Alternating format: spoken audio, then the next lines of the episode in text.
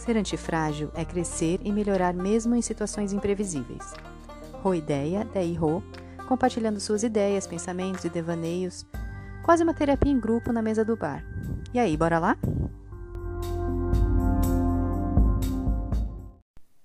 O amor próprio é um estado de apreço por si mesmo que provém de ações que nos ajudam a crescer psicológica, física e espiritualmente.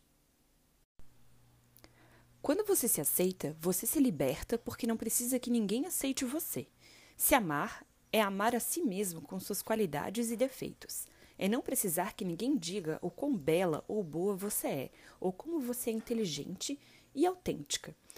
Nós devemos ser a, a primeira pessoa a dizer isso. A gente deve acreditar que é maravilhosa. Afinal, se não acreditarmos, quem vai acreditar?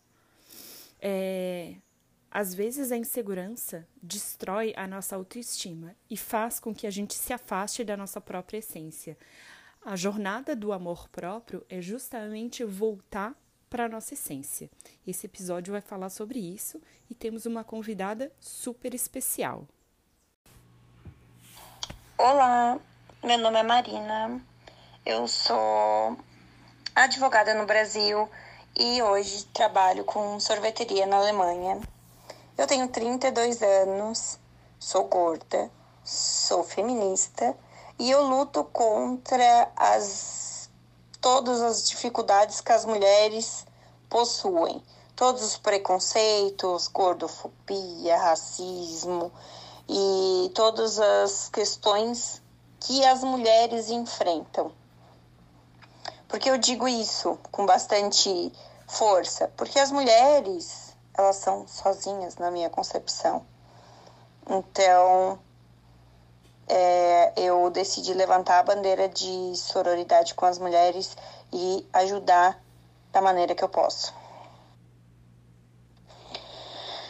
Eu comecei a encarar o empoderamento feminino e o sentimento de amor próprio há uns anos atrás, há uns 4, 5 anos quando eu descobri que é, lutar contra o que eu era só estava me fazendo adoecer e ficar cada vez menor.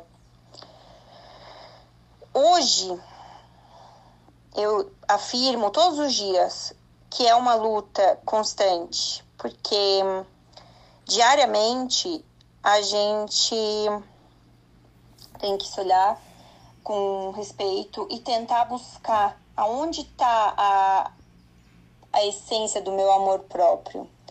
Então, eu bato na tecla de que é uma luta diária, de que é um, um exercício diário. Não é simples não é fácil. As redes sociais, elas vieram é, com uma, como uma revolução positiva e também uma revolução negativa.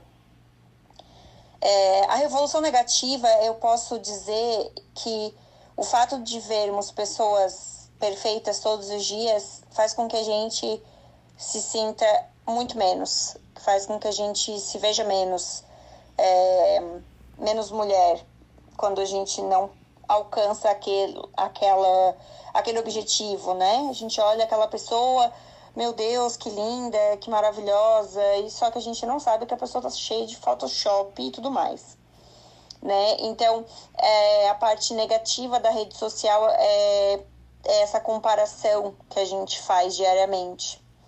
E já a parte positiva é ver que os movimentos é, de empoderamento feminino, de contra a gordofobia, e a favor do feminismo vem diariamente crescendo. É, essa semana eu fiz uma limpa no meu Instagram e eu deixei só pessoas que pensam como eu para eu seguir. Pessoas que é, são a favor dessa, eu vou dizer dessa revolução, porque eu acredito que seja uma revolução que estejamos fazendo leve, claro, mas seja uma revolução que cada dia está crescendo mais e a mulher na sociedade como um todo ela é um ser sozinho. Ela não tem o apoio de outras mulheres muito menos dos homens né? Então, quando a gente vê mulheres como vocês duas, que falam o que as mulheres precisam ouvir, como eu também, que estou todos os dias ali batalhando para fazer com que as outras mulheres se sintam bem, se queiram bem. Quando, exi quando a gente começa a aparecer, a gente acaba fazendo coisas, é, fazendo pessoas odiarem a gente, obviamente, mas a gente também traz uma abertura maior aos olhos das mulheres, porque a gente faz elas verem que mulheres podem, mulheres são donas de si, mesmo não acreditando. Mas só com um movimento e com pessoas que ajudem umas às outras é que as coisas é, pod, possam ser melhores, não sei. Eu, em 2016, eu fiz um ensaio de fotos sensuais com a Dani Antunes. Ela se considera fotógrafa de mulheres reais e ela é. é e aquele impulsionamento é, fez assim a minha autoestima e o meu bem-querer subir 200 graus. Além disso, eu tive apoio de uma outra amiga que tem uma loja de roupas e o fato dela ter roupas para mim, do meu tamanho, enfim, fizeram também eu me sentir melhor. Por que estou falando isso? Porque a gente, muitas vezes sozinha, a gente não consegue. Então, aí a gente volta ali naquele exercício diário de não saber se a gente quer. É, se hoje eu quero levantar e me sentir bem, como vai ser o meu dia, enfim nesse exercício diário, se a gente tem pessoas do nosso lado que nos impulsionem, as coisas fluem, as coisas andam mais fáceis, né?